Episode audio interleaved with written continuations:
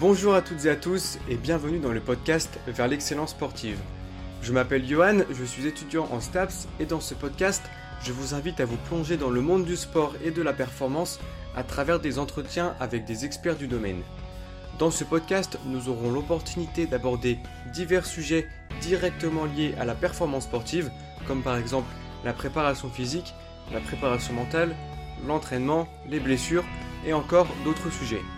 Mon objectif est de partager avec vous les connaissances des experts ainsi que leurs expériences enrichissantes.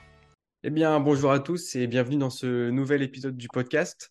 Euh, aujourd'hui, j'ai le plaisir d'accueillir euh, Sébastien Maître. Bonjour Sébastien. Et bonjour. Merci. Merci pour euh, l'invitation. Bah, avec plaisir. Merci à toi d'intervenir sur le podcast.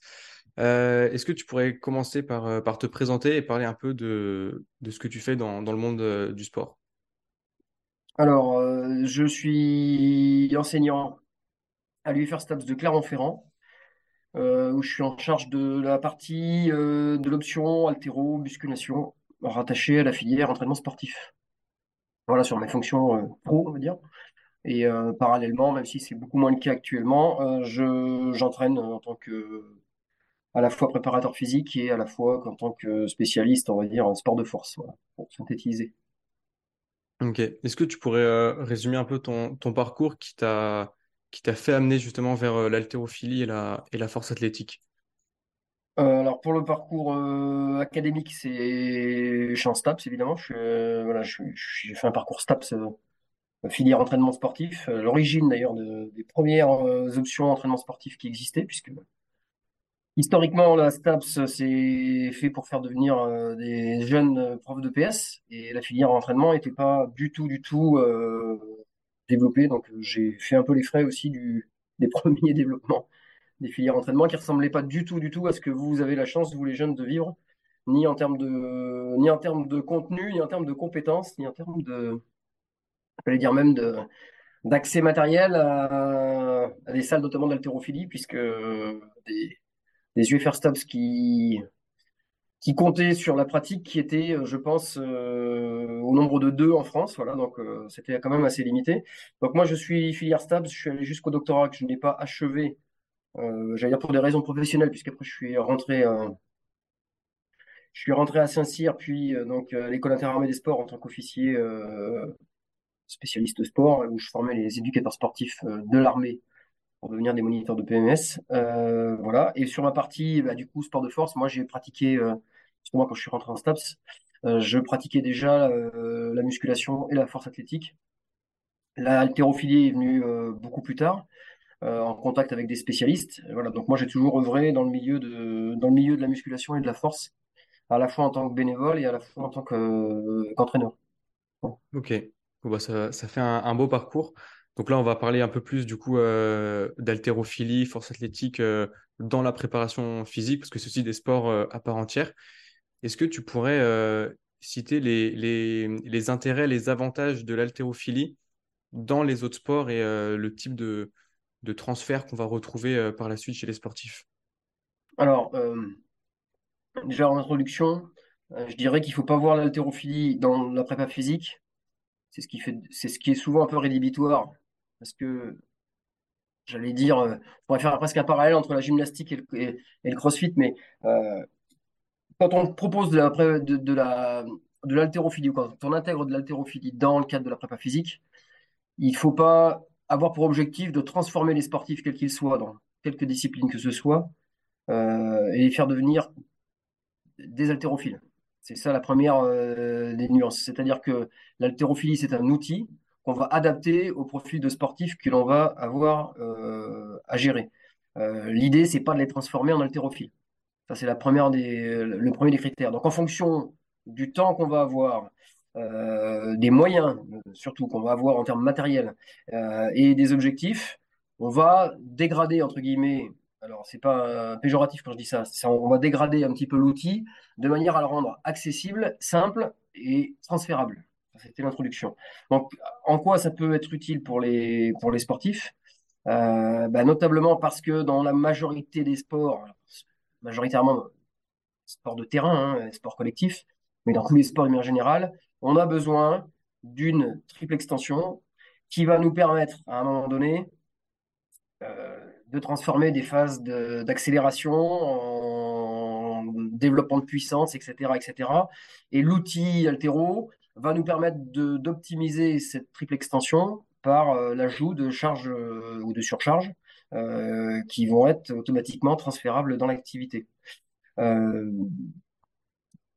je répète, la limite, la limite de l'outil, l'outil est immensément puissant, pour le coup, en termes de développement de la puissance, à la condition que, c'est pour ça que je parlais tout à l'heure de mode dégradé, que l'on l'utilise euh, et, qu'on sache l'utiliser de manière à pouvoir retranscrire un minimum de qualité technique sur des qualités physiques. C'est-à-dire que euh, un individu, c'est pareil pour le squat, si on prend sur des exercices très simples comme le squat, si je ne sais pas squatter, si je ne sais pas garder la verticalité, je ne pourrai pas accélérer ma charge. Donc faire du squat complet, si on n'est pas capable de garder la trajectoire. Si par exemple je passe en rétroversion euh, en, bas du, en bas du mouvement parce que j'ai décidé de descendre, euh, parce qu'on m'a dit de descendre, mais qu'au final la trajectoire de la barre elle n'est pas du tout adaptée pour la production de, puissance, ça n'a aucun intérêt. Donc l'haltérophilie c'est pareil, c'est-à-dire que si on n'est pas capable de tirer une barre du sol sans garder la trajectoire pour optimiser la vitesse, ça sert à rien de mettre des éducatifs ou du travail technique avec une barre au sol. Si déjà, quand on est en suspension, donc départ au genou, on n'a pas une trajectoire qui est correcte. Et la plupart du temps, on s'aperçoit que pour des sportifs non professionnels, mais pour des sportifs qui ont euh, plus ou moins de temps à, pratiquer l'haltérophilie, ne serait-ce que déjà un apprentissage technique correct euh, en suspension, euh, permet d'acquérir des gains relativement importants, sans avoir besoin d'aller chercher un travail au sol.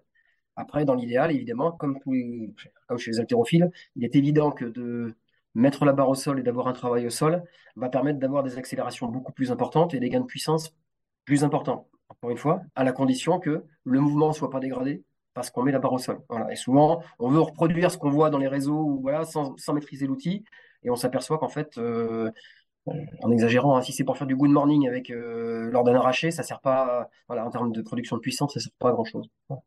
J'ai essayé de faire condensé et simple. Voilà. Mais la maîtrise de l'outil, c'est la clé. Voilà, entre guillemets. Déjà, pour le préparateur physique. Ouais, donc il y a tout un, tout un apprentissage technique. Euh, tu as parlé de la triple extension. Euh, est-ce que, enfin, comment je te, est-ce qu'on pourrait pas euh, faire juste du squat ou juste du soulevé de terre avec, avec la triple extension? Comment on choisit? Si on se dit là je vais faire de l'haltérophilie ou alors un, mouvement de, base Comment choisir? Tout à fait. Alors, alors, le, soulevé de terre, je dirais, on pourrait tout à fait. Alors, je, du coup, on va faire un, mix entre le, soulevé de terre et l'altéro. Euh, un soulevé de terre à la trappe barre aurait une certaine logique parce que là, effectivement, je suis en capacité de pouvoir garder une certaine verticalité. Je vais reprendre ce que j'ai dit juste avant. là, sur les réseaux, il y en a plein. En plus, c'est la mouvance en ce moment du soulevé de terre de et euh, d'expliquer que bah, c'est comme ça qu'il faut qu'il soit fait. Peut-être en compétition de force athlétique, si c'est validé, pourquoi pas. Par contre, mm. en termes d'accélération, quand on fait un soulevé de terre de rond, comme si on fait un, arraché de rond ou un épaulé de rond, euh, l'accélération, elle n'existe plus parce que justement, il y a une maîtrise euh, corporelle qui va viser à ne pas chuter, entre guillemets, à ne pas être déséquilibré. Et donc, à partir du moment où on essaie de, de lutter contre un déséquilibre, on n'accélère plus.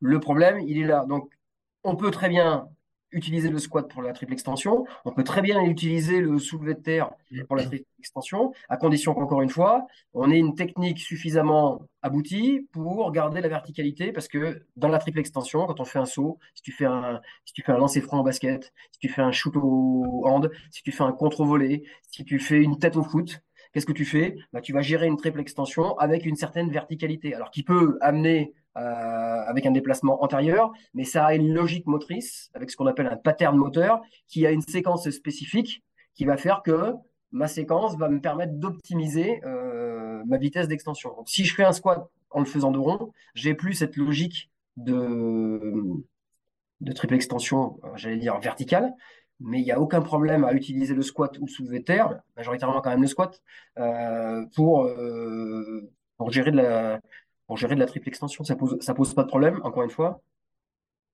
si la technique gestuelle permet véritablement l'accélération. Donc, pensez, encore une fois, développement de puissance égale accélération. S'il n'y a pas d'accélération, il n'y a plus de puissance. C'est aussi simple que ça. Et donc, on n'est plus, plus, dans le, on plus dans le créneau recherché. Oui, bien sûr.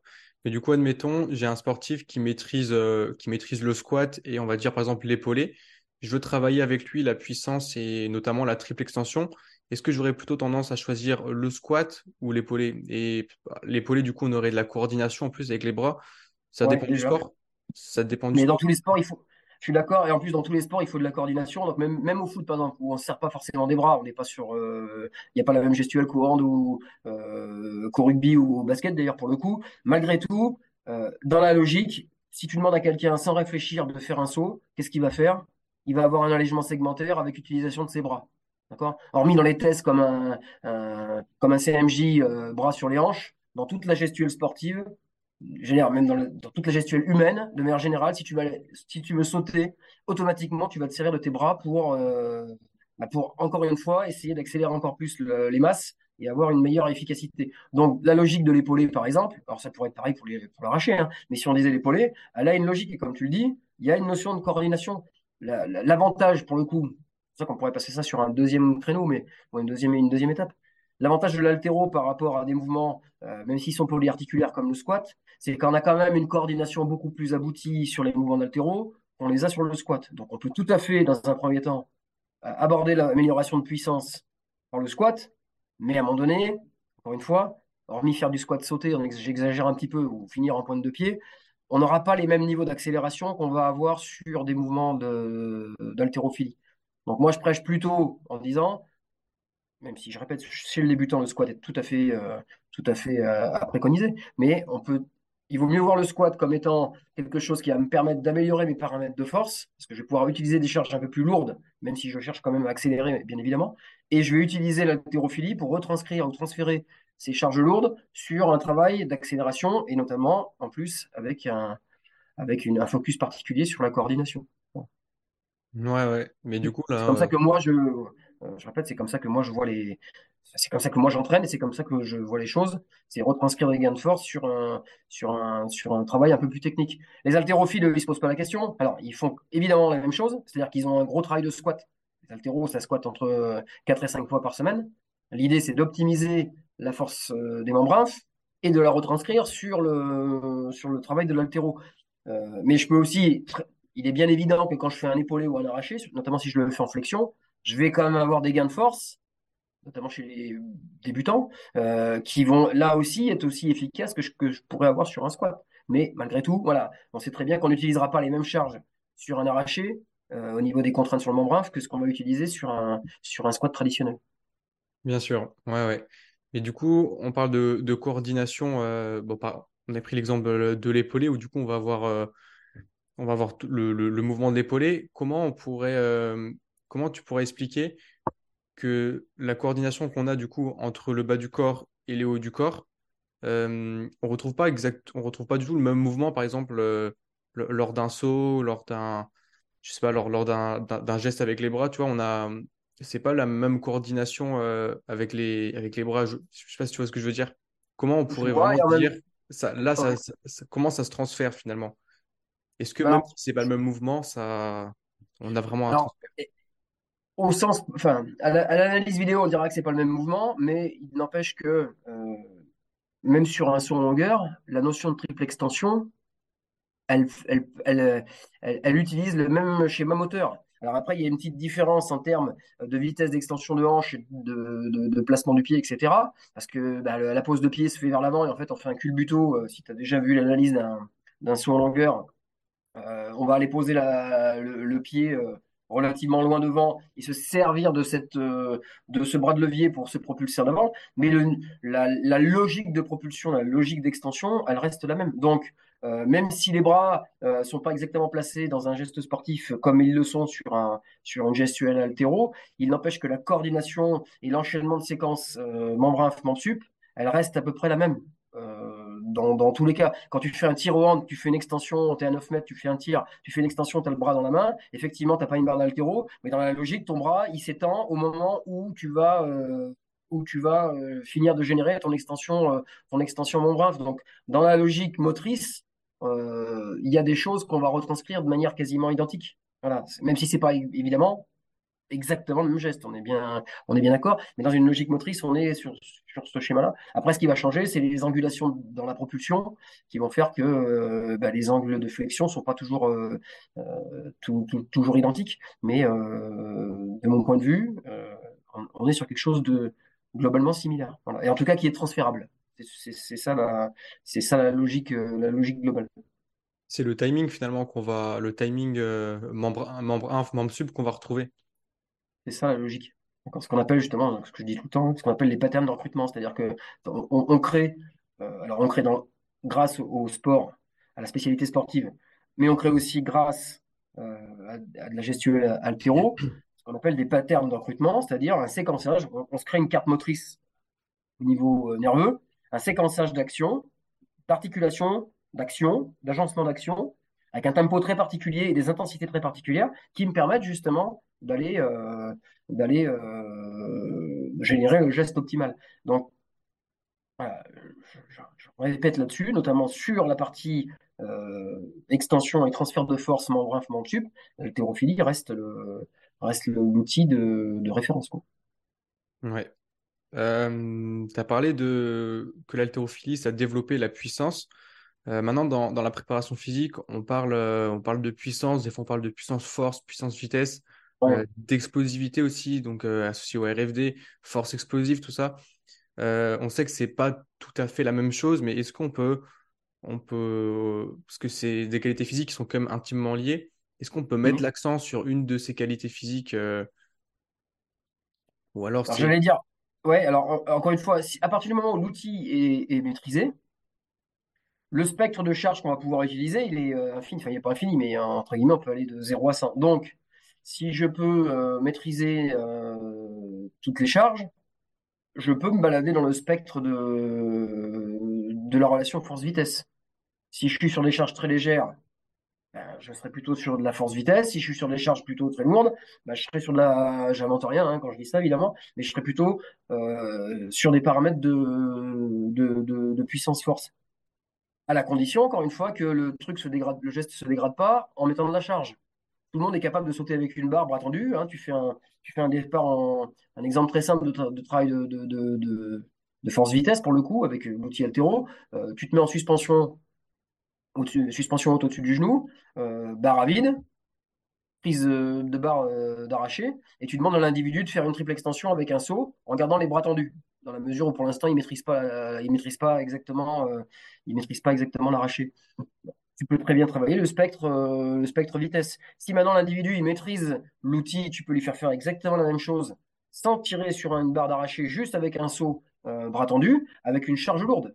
Euh, à la façon d'un tirage, presque à la façon d'un tirage haut en façon panda poule, mais tu peux très bien le faire en façon athlétique, c'est-à-dire saut avec, avec une barre. Donc, en fonction du niveau de l'athlète et de, et de, la maîtrise que toi tu vas aussi avoir, parce que c'est quand même à toi de le piloter, euh, tu peux utiliser des outils très simples, basiques, et, après tu peux aller sur des outils plus complexes, parce que évidemment les, les, mouvements complets euh, d'altéro restent des, éléments très complexes euh, à maîtriser, organiser. Mais donc, pour revenir à la question de puissance, tu peux travailler sur tous les spectres. C'est une question de charge. À partir du moment où l'outil est maîtrisé, le seul paramètre qu'on va faire varier, c'est la charge, puisque par définition, si on maîtrise l'outil, la gestuelle restera la même, euh, quel que soit. Euh, et ça, c'est la grande force des altéros, des, des vrais altéros, qui ne font que de l'altéro, c'est que quand tu, quand tu regardes leur mouvement sur des charges max, il n'y a pas de dégradation de la technique.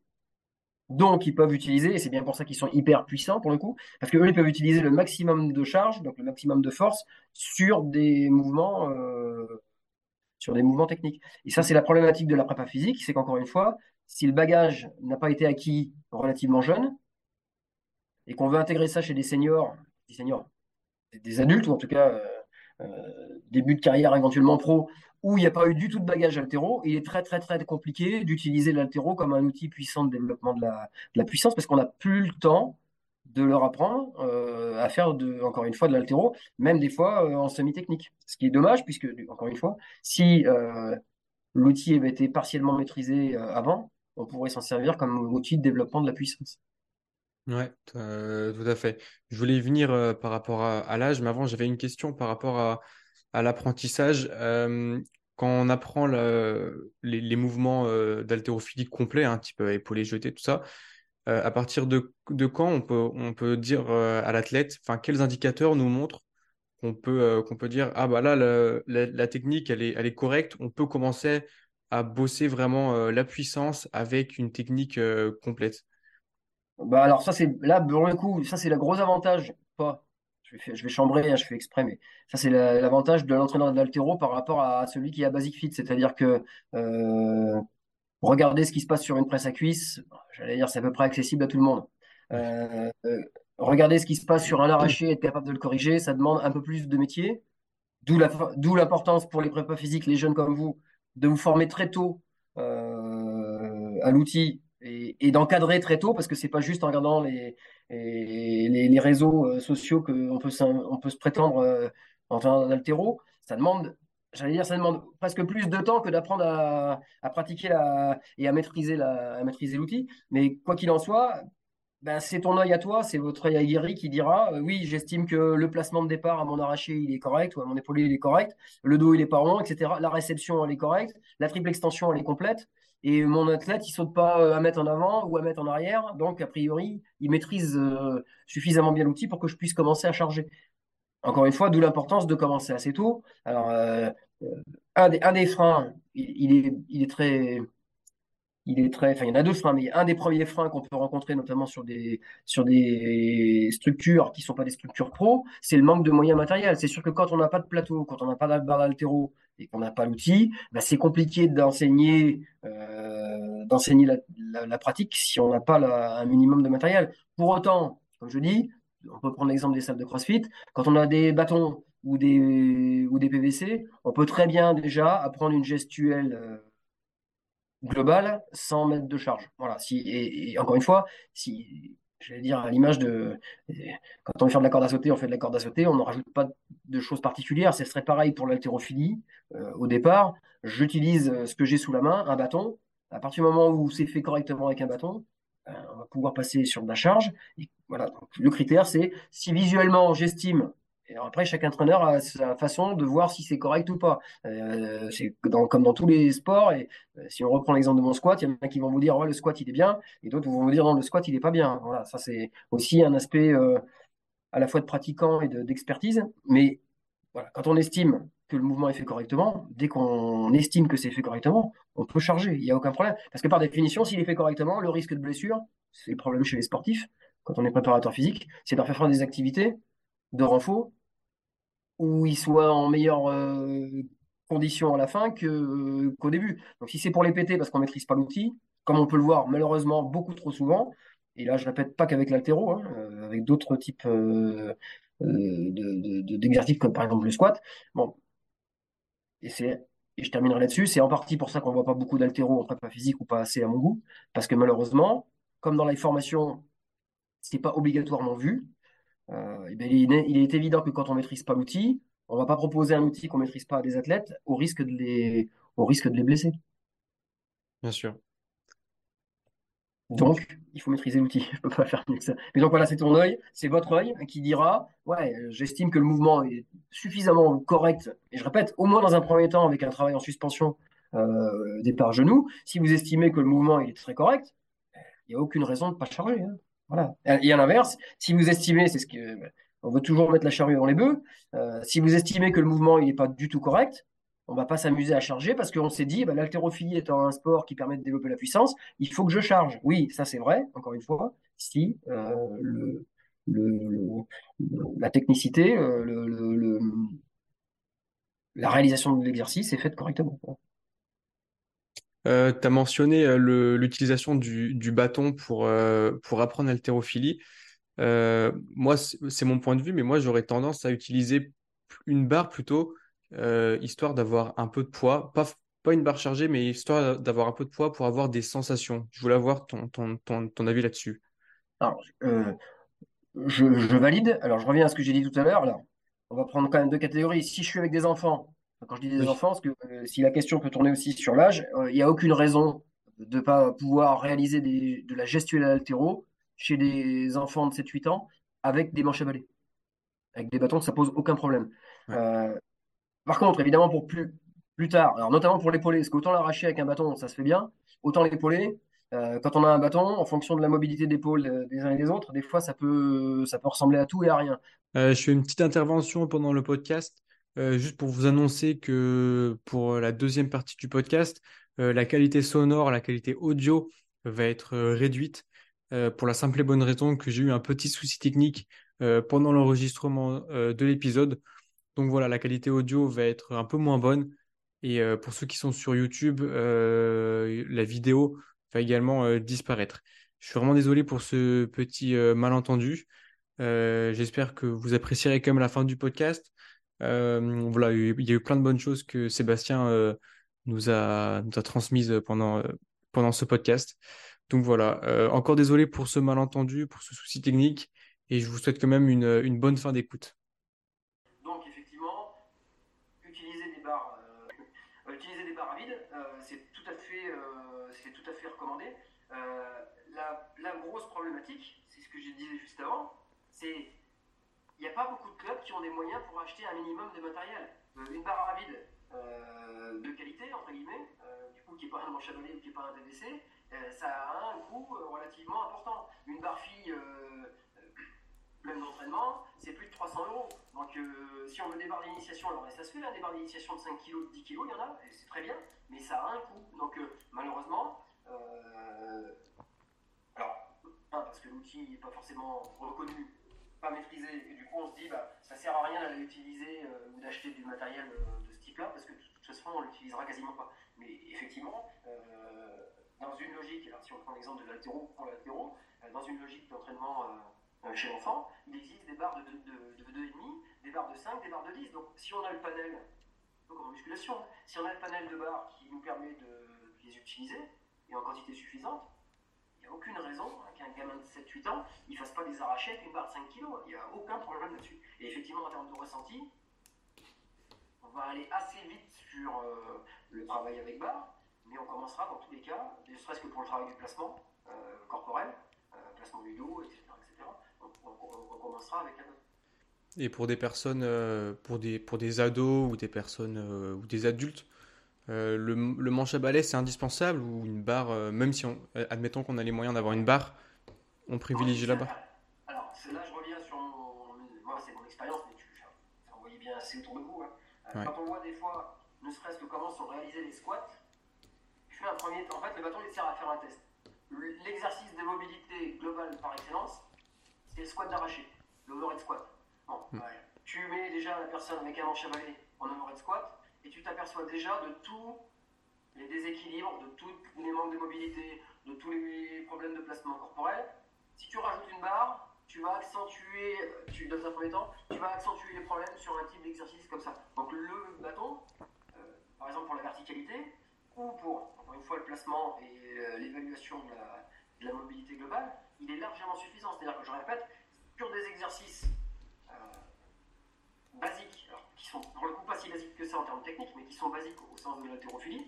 Faire un squat d'arraché, euh, si déjà tu es sur les pointes de pied avec le bâton, ça va pas s'améliorer avec, euh, ça va pas s'améliorer avec la barre, ça va même éventuellement se dégrader encore plus. C'est-à-dire que tu, tu, vas obliger, si tu dis à la personne, bah, il faut que tu aies les pieds à plat, elle va essayer de mettre les pieds à plat, mais qu'est-ce qui va se passer? Bah, Elle va se mettre en porte-à-faux avant parce qu'elle n'a pas la mobilité pour, et du coup elle va être obligée de mettre les épaules complètement euh, mais limite en luxation, parce que le seul moyen qu'elle ait d'équilibrer la barre, c'est de se tordre entre guillemets dans tous les sens. Donc, vaut mieux le faire dans un premier temps avec un bâton, comme ça au moins, on évite les risques. Et encore une fois, c'est l'œil qui va te dire ça ressemble à ce que je veux ou ça ressemble pas à ce que je veux. Tant que ça ressemble pas à ce que je veux, je reste au bâton. Donc euh, voilà, je répète l'exemple de la mobilité en rinf sur un squat d'arraché ou une mobilité d'épaule. Euh, on l'évalue déjà avec un bâton et quand on estime qu'on a corrigé le problème s'il y a eu problème, on passe, euh, on repasse à la barre. Ouais, ça permet finalement d'avoir euh, une phase de test. C'est du testing. Euh, on évalue. Ouais. De testing, voilà, pour le coup, comme tu feras un testing de, de, souplesse des ischios, de souplesse de la cheville, eh ben, tu fais un testing de coordination et tu fais un testing de placement corporel avec un bâton. Parce que faire un. On parlait tout à l'heure d'un saut bras tendu en départ en suspension haute, ben, tu commences à le faire avec un bâton et tu t'aperçois que des fois, déjà, euh, la coordination pour le saut, elle n'est pas acquise. Et, pas, là, je ne parle pas des enfants, je parle des adultes. Il y en a certains qui sont incapables de sauter avec un bâton. Ce qui peut paraître paradoxal, hein, mais c'est, euh, j'ai pas, j'ai pas les chiffres. Je dis, si je prends l'exemple de la population en stats, que je fais aussi, euh, comme je suis enseignant en stats, j'ai assez de cobayes pour, pour m'en rendre compte. on a bien 30% d'élèves dans un premier temps qui sont en incapacité de sauter correctement avec, avec un bâton au bout des bras. Donc voilà, bah, quand je dis correctement, c'est-à-dire qu'ils sautent, soit ils sautent un mètre devant, soit ils, sautent, ils sont sur les talons, et que bah, pour le coup, il n'y a, pas, a, pas de forme, il n'y a, pas une, a pas une triple extension si magique que ça, parce que du coup, la hauteur de saut, elle, elle, en devient limitée. Voilà. Ouais, c'est intéressant. et puis tous les, tous les entraîneurs d'altéro que tu croiseras te diront que l'outil, la baguette magique de l'entraîneur d'altéro, c'est le bâton. On a été formé au bâton, on enseigne au bâton, et quand on fait tout ça et qu'on maîtrise, après on passe, à, on passe à la suite, mais le bâton, ça reste, euh, ça reste un outil de, ouais, un outil pédagogique, on va appeler ça comme ça. Ouais, c'est la première étape avant de, de passer au, finalement à l'apprentissage pur, quoi. Alors après, je répète, hein, c'est comme partout, euh, tous les gens veulent tout de suite mettre de la charge, mais je répète, c'est euh, autant tu peux faire un squat dégueulasse de rond, il aura toujours à finir à monter ta barre, plein, vous en avez eu des, des kilos de vidéos. Autant en haltérophilie, si la trajectoire n'est pas respectée, la barre elle monte pas. Euh, ou la barre elle tombe, voilà, il y, a un problème qui se passe à un moment donné. Donc voilà, il faut, il faut que déjà vous ayez euh, et qu'on ait cet œil euh, qui dit, ben voilà, ne serait-ce qu'avec un bâton, ça a l'air de, au niveau des paramètres que j'attends, ça a l'air de ressembler à, à une triple expansion efficace. Tu parlais de, des personnes qui avaient du, des personnes euh, plus âgées, hein, je parle d'adultes ou, voilà, pas, pas, des enfants qui avaient du mal à faire des, des, mouvements de base ou manque de mobilité, tout ça. Si moi je suis préparateur physique et je veux développer euh, la puissance, mon objectif c'est développer la puissance avec mon sportif, est-ce que tu penses que ça vaut le coup de faire tout un travail d'apprentissage pour ensuite passer sur euh, des mouvements, on va dire, propres techniquement d'haltérophilie ou alors ça serait entre guillemets une perte de temps et vaut mieux passer sur des sommets techniques ou des mouvements de, de base qui sont euh, moins techniques et donc aller directement sur le développement de la puissance. Alors, comme j'ai dit tout à l'heure, je prêcherais plutôt le deuxième cas dans le sens où des fois on n'a pas le temps de toute façon de, encore une fois, surtout si le bagage technique n'a pas été acquis avant, euh, si un jour vous vous entraînez avec des pros par exemple, je vais prendre l'exemple du foot, vous avez des pros au foot, vous voulez leur faire faire de l'haltérophilie. Comme ils ont. Peut-être que dans 10 ans, je changerai de discours et qu'on me dira que maintenant, non, c'est pas le cas, mais si on prend l'exemple, personne n'a fait de l'haltérophilie. Donc, du coup, si tu te dis, bah, je vais leur faire faire de l'haltérophilie, tu vas leur faire faire quoi? Tu seras forcément obligé de travailler déjà sur les semi-techniques. Ça, ça, sera le premier critère. Et éventuellement, si ces semi-techniques sont faits correctement, on pourra envisager de travailler la puissance. Donc, dans la logique, c'est comme ça qu'on devrait procéder. Si après, donc on revient sur la première question entre le squat et l'arraché, par exemple, euh, si effectivement tu as des, sportifs qui ne maîtrisent pas du tout l'outil, avec lequel tu n'as pas forcément le temps d'avoir un apprentissage suffisant pour aller chercher le travail de puissance, bah, tu vas t'arrêter à des exercices plus simples. Le squat, par exemple, tu parlais du squat et du sous de terre, des exercices plus simples avec lesquels j'aurai quand même un développement de puissance, mais qui seront quand même pas aussi performants que ce que je pourrais atteindre avec l'outil euh, altéro. Donc dans la logique, on revient à ce que j'ai dit, dans la vraie logique pédagogique, il faudrait d'abord avoir un apprentissage technique suffisant pour éventuellement d'ailleurs aller chercher un maximum de qualité technique qui va permettre de développer la puissance, mais au demeurant, encore une fois, ça va dépendre du type de sportif, du niveau du sportif et du temps de préparation que tu as avec eux. Le travail en semi-technique, il est suffisamment, j'allais dire, euh, c'est dire puissant pour améliorer euh, les niveaux de puissance que toi tu vas rechercher. Si déjà, j'appelle, si déjà on voyait que des choses correctes euh, en travail semi-technique, largement, il y a, le bagage altéro est suffisamment riche, le répertoire gestuel est suffisamment riche en semi-technique pour euh, obtenir ce que tu veux obtenir euh, avec tes sportifs. encore une fois, le but c'est pas de transformer les sportifs en altéro, même si certains se débrouillent mieux que d'autres, mais l'idée c'est d'avoir une, boîte à outils qui te permettent de piocher dedans et de dire avec ça j'obtiens tel ou tel paramètre. D'accord, donc finalement il faudrait privilégier les, euh, les semi-techniques dans un premier temps. Et si jamais on a le temps, si jamais c'est maîtrisé, là on peut passer sur du, sur du concret. quoi. L'idéal de l'idéal, c'est de te dire, par exemple, si tu as la chance d'être dans un club où tu peux gérer un peu les, espoirs, par exemple, dans le foot le rugby, tu, gères les espoirs et après tu peux migrer un peu sur les pros, ou en tout cas tu peux voir leur évolution. C'est de dire, dès qu'ils rentrent, vont rentrer chez les espoirs, ça sera encore mieux avant, mais ils rentrent chez les espoirs, tu temps de les former en altéro. L'idée, c'est de dire, bah, quand ils vont sortir des espoirs, ils seront formés altéro, au moins sur la gestuelle semi-technique, ce qui fait que quand ils vont rentrer chez les pros, on pourra, on pourra continuer le programme et encore une fois, avec cette idée de dire, bah, j'évolue en termes de charge utilisée, et donc nécessairement, on peut supposer que la puissance qu'ils vont développer sera encore. Euh, c'est comme la force, c'est-à-dire qu'au fil des ans, on va gagner. Euh, si on gagne en technique, on va gagner aussi en force. Si on gagne en force, on gagnera en puissance. C'est ce cheminement, cheminement qu'il faudra avoir. Mais il ne faut pas, voilà, faut pas se dire l'altéro c'est un travail barre au sol, il faut absolument que je fasse un travail barre au sol. Si j'ai pas le temps, si, je, si mes athlètes ne le maîtrisent pas suffisamment, il ne faut pas prendre de risque, perdre de temps. S'ils maîtrisent vraiment les semi-techniques, il eh ben, faut bosser sur les semi-techniques. il, y a assez, il y a assez de choses à faire. Euh, il est bien assez ample l'outil pour, euh, voilà, pour piocher dedans et utiliser ce qu'on peut, ce qu'on peut, ce qu'on peut en tirer. Ouais, et puis l'adapter au cas par cas euh, en fonction des sportifs. Quoi. Ce que je te dis, du niveau de pratique, du nombre d'entraînements par semaine, du matériel dont tu vas disposer, etc., euh, etc., tu vas. voilà. Mais on revient au bâton. déjà, si tu vois que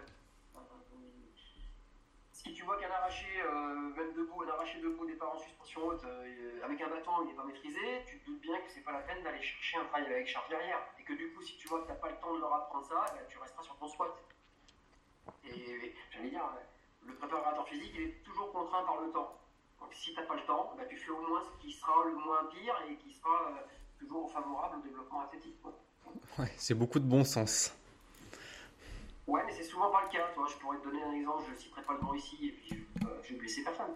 Mais moi, j'ai déjà vu, euh, j'ai déjà vu au moins un champion olympique, je ne donnerai pas la discipline, euh, faire de l'altéro, parce que justement, on lui disait de faire de l'altéro, mais à qui on n'a jamais appris à faire correctement de l'altéro.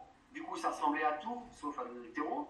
Et au-delà de développer la puissance, et eh bien, on était plus sur des pathologies du dos à la fin que sur justement euh, un outil qui permettait d'optimiser la, d'optimiser la performance. Donc le bon sens des fois, il prévaut pas toujours malheureusement, et, paradoxalement même à très haut niveau, parce qu'on pourrait dire bah oui c'est le cas dans des petits clubs ou voilà parce qu'ils sont pas de préparateurs physiques ou parce que voilà bref. Non, des, fois à plus haut niveau, euh, c'est mal intégré et, et l'opposé de ça c'est de dire ah bah, je maîtrise pas, je veux pas les blesser, je veux pas prendre de risques, du coup j'en fais jamais.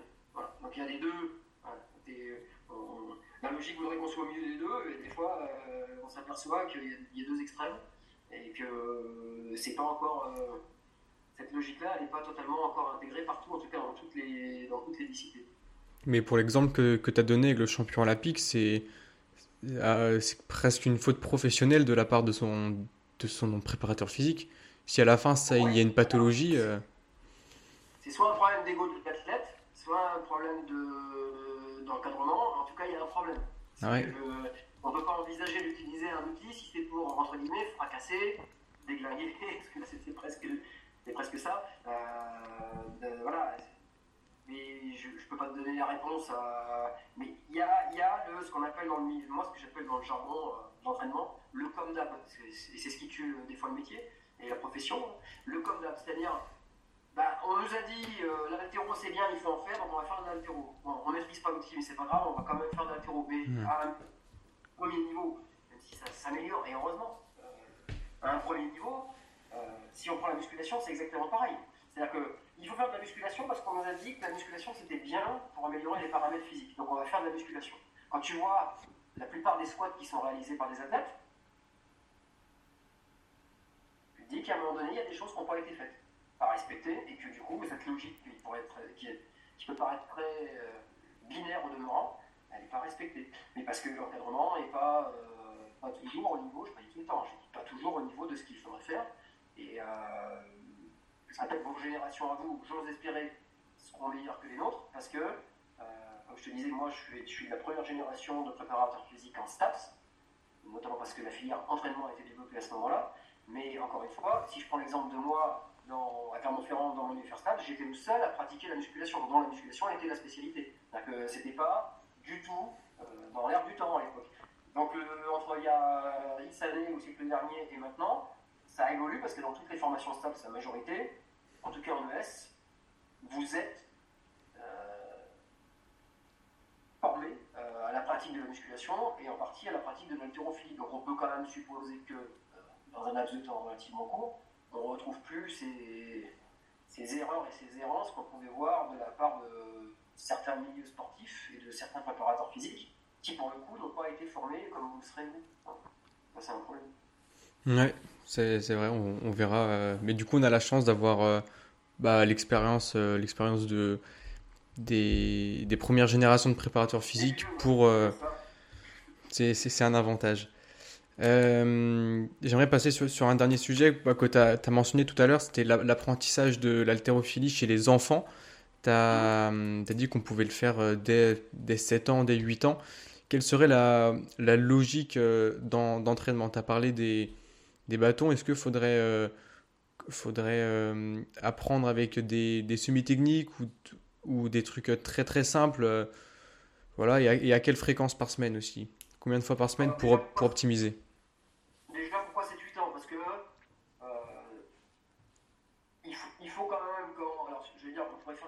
La gym. Certains attaquent la gym beaucoup plus tôt. Euh, moi, je fais toujours la, comparaison gym et. Euh, il faut quand même, comme il y a quand même une logique motrice une logique de coordination, etc., c'est bien qu'on ait des enfants qui soient déjà en mesure de prendre conscience de leur corps. La plupart du temps, euh, si on les prend à 7-8 ans, souvent, ça va être leurs premières activités, c'est-à-dire qu'ils n'ont pas forcément de bagage sportif avant.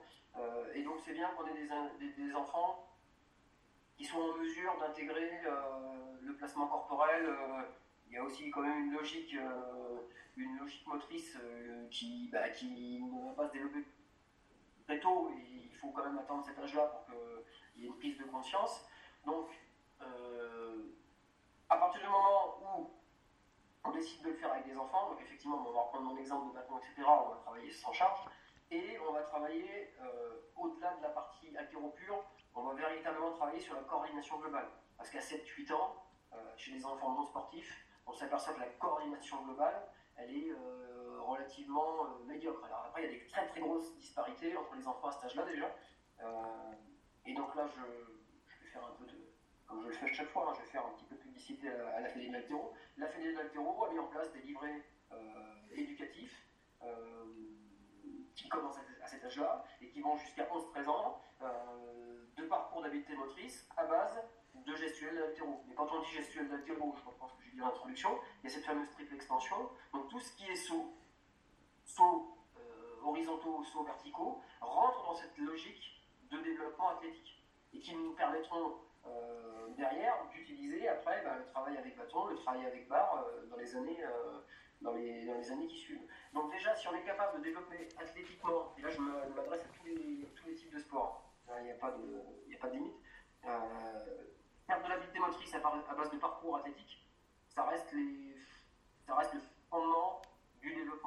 de, du sportif. Et plus tôt c'est fait, et, mieux c'est fait.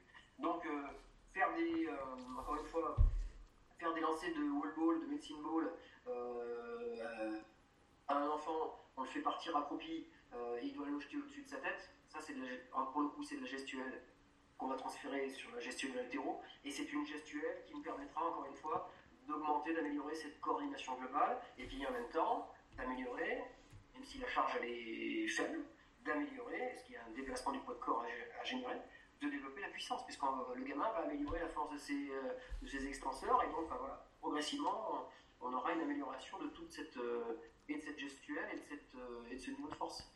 Donc on peut commencer tôt, on peut commencer, euh, si on a la chance d'avoir du matériel et l'espace pour le faire, euh, des parcours d'habileté, euh, trois fois par semaine chez un enfant de 7-8 ans, ça ne pose aucun problème. D'accord je, donne souvent l'exemple de la gym, c'est quand vous regardez l'entraînement des gymnastes dès le plus jeune âge, les contraintes sont bien plus importantes que ce que je viens de dicter, et pour autant, le développement athlétique il se fait très bien. Donc on, peut trouver un compromis entre la question c'est pas d'en faire tous les jours, mais deux ou trois fois de parcours d'habileté motrice à base de gestuelle, notamment, euh, euh, on pourrait appeler ça de la piloterie, hein, même si on l'appellera pas piloterie chez l'enfant, à base de bondissement et de saut, ça reste, la, ça reste le B à bas de l'entraînement physique chez l'enfant. Et donc après, euh, si on en a la possibilité, bah, c'est quand ils vont attaquer deux, trois ans plus tard, on va pouvoir commencer à travailler avec des barres sachant qu'on aura fait le bâton bien, évidemment avant, hein. mais un gamin est tout à fait en capacité de faire un arraché flexion à 7-8 ans, euh, sans aucun problème avec un bateau. Et ce, peu, importe la, peu importe la discipline.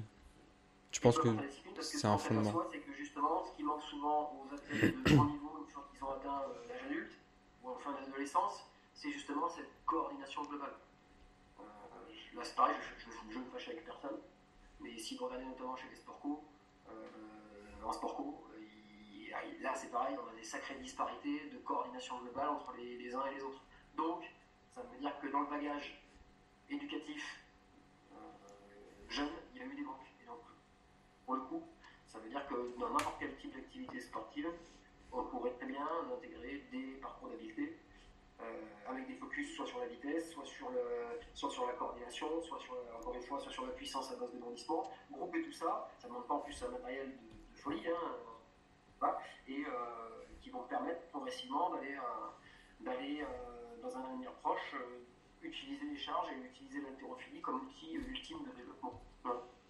Ouais, donc est-ce qu'on pourrait considérer que euh, l'haltérophilie, et par haltérophilie j'entends tous les mouvements d'apprentissage qui, qui, vont avec, est-ce que finalement ce ne serait pas quelque chose d'indispensable? Est-ce qu'on pourrait mettre le mot indispensable de... Ah, moi, évidemment, je ne vais, pas dire que c'est le contraire, au contraire, oui. dire, forcément c'est indispensable.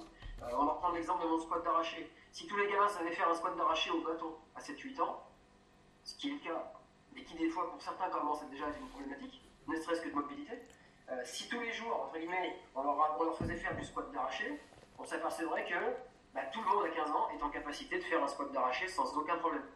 C'est toujours la même chose, c'est comme une mobilité, c'est comme tout. À partir du moment où on n'utilise jamais ses articulations en amplitude maximale, eh ben, on s'aperçoit que très tôt, puis à un âge euh, pas forcément très avancé, euh, on va reprendre l'exemple des sport co, bah, on a une très très grosse limitation de mobilité de l'articulation de la cheville en termes d'amplitude.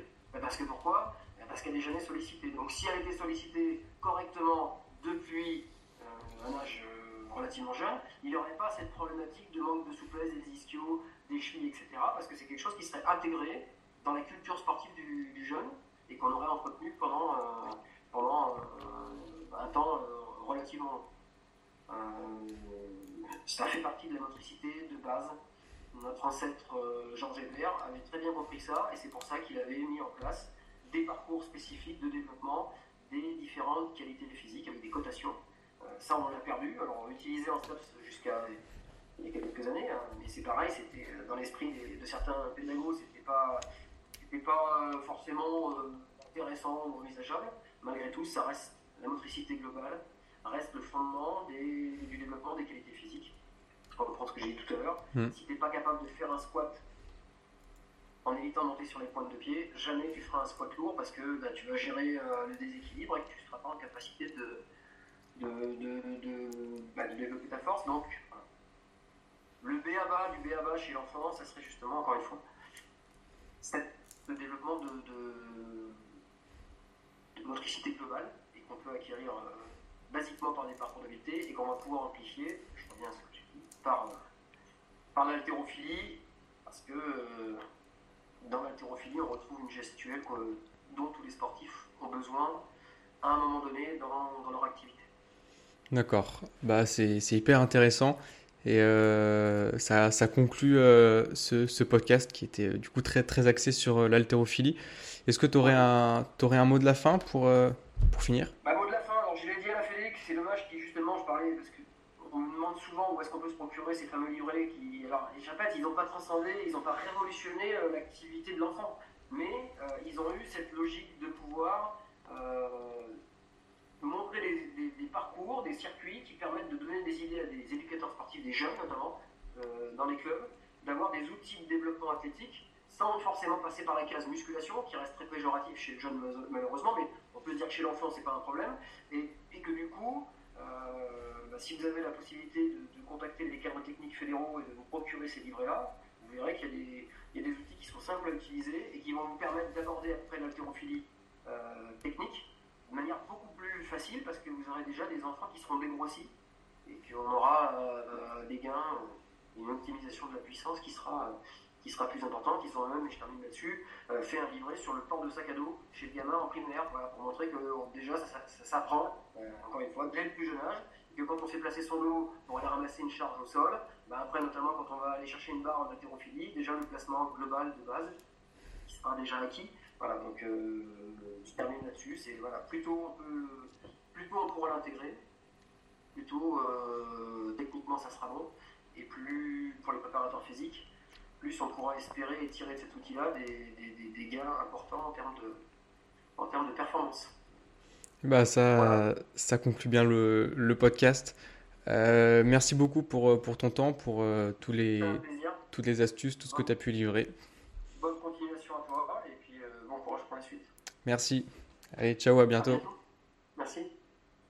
J'espère que cet épisode vous a plu. Si c'est le cas, je vous invite à vous abonner, partager l'épisode et laisser une évaluation au podcast. N'hésitez pas à me faire des retours en commentaire pour faire évoluer le podcast. Vous pouvez retrouver le podcast ainsi que l'invité euh, sur les réseaux avec les informations en description. Merci pour votre écoute et je vous dis à bientôt pour un nouvel épisode.